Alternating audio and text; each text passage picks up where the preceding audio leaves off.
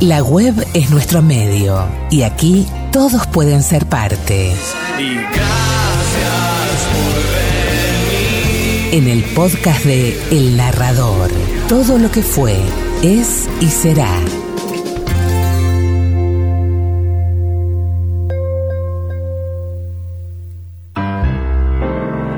Una noche de cerveza caliente y mujeres frías.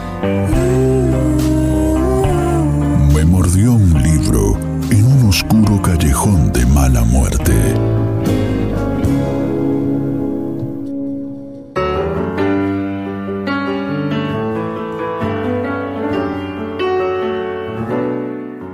Andrés, que se tiró atrás con la mano prendida en la pistola, no vio más que las luces lejanas, como bengalas entre los barcos. Entonces recordó que en los diques no había visto ningún barco. La niebla. Pero era más que eso, estaba seguro de que en el puerto no quedaba ningún barco.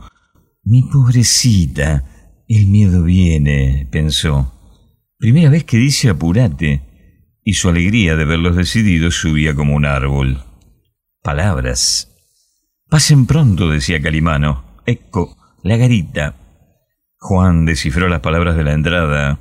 Asociación Argentina de Pesca. Bonitos, bagres, domingos, yates, todo abierto, desguarnecido. El edificio oscuras. Abajo, el limo del lecho, una blanda caricatura del río. Se dio vuelta, ahora que se había quedado último.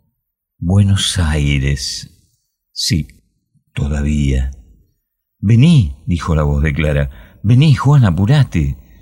Se juntó con ella y Andrés bajó la cara para no ofenderlos con su mirada. Casi corrían por el muelle. Carimano se movía como un gato y los invitaba a correr. La niebla se estaba levantando en el río. Vieron titilar una boya del canal. Solos, pensó Andrés. No es posible que seamos los únicos. Pero no lo pensaba como increíble. Era solo su razonar que no se convencía. Ahí empieza el agua, dijo Calimano, y le señaló una franja como de chocolate. Menos mal que me la palpité y puse el bote en la punta. Más de cuatro se van a quedar colgados esta noche. Inclinándose en la barandilla, rezongó en voz baja. Andrés miraba también con un repentino miedo de que... Pero Juan y Clara estaban como ajenos parados en el medio del muelle mirándose. Mosca perruna, dijo Juan dulcemente. Andrés se les acercó. Hay que bajar por esa escalera, dijo, y les tendió las dos manos. Chao, bichos. Calimano está esperando. ¿Y vos? dijo Clara casi con el tono, pero esto lo pensó Andrés, y es que lo pensó, con que se dice, pero no, no se vaya tan temprano. Y es sincero, pero innecesario.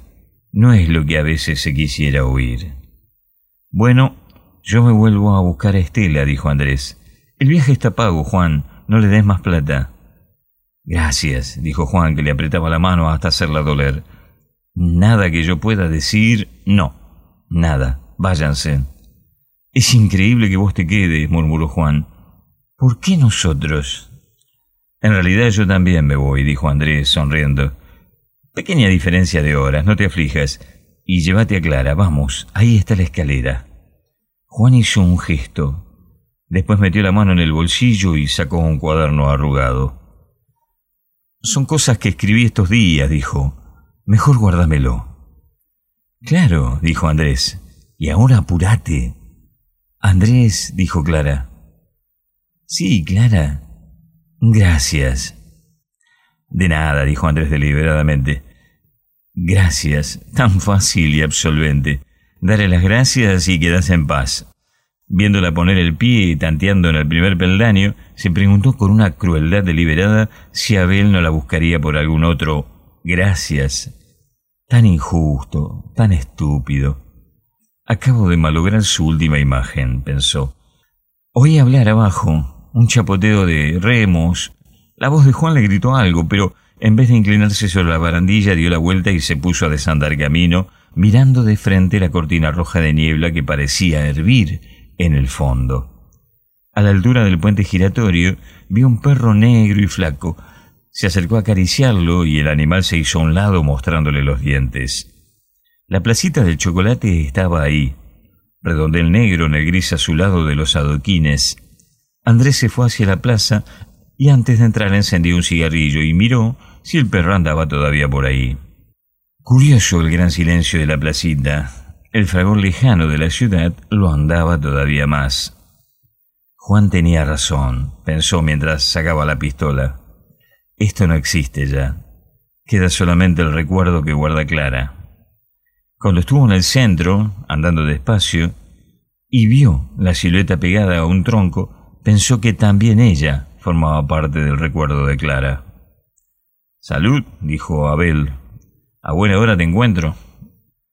¿Qué le vas a hacer? dijo Andrés. Uno no puede saber que lo andan buscando. No era a vos, dijo Abel. Lo sabes muy bien. Lo mismo da. Pero vos sos el que los ayudó a huir. Si te parece, dijo Andrés fumando. Sí, vos, hijo de mil putas. Con una basta, dijo Andrés. No amplifiques. Vio el movimiento de Abel, lo sintió que se le venía encima, bajó el seguro de la pistola y la levantó. Desde aquí miraba los barcos, alcanzó a pensar, y lo demás fue silencio, tan enorme que lo golpeó como un estallido.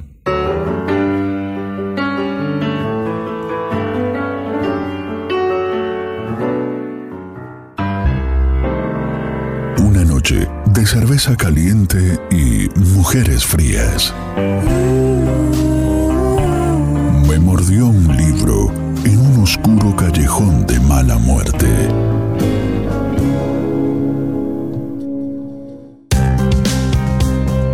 Las palabras se funden con la música en el relato de una historia que nos conecta para difundir aquello que nos abre la mente. El narrador, todo lo que fue, es y será.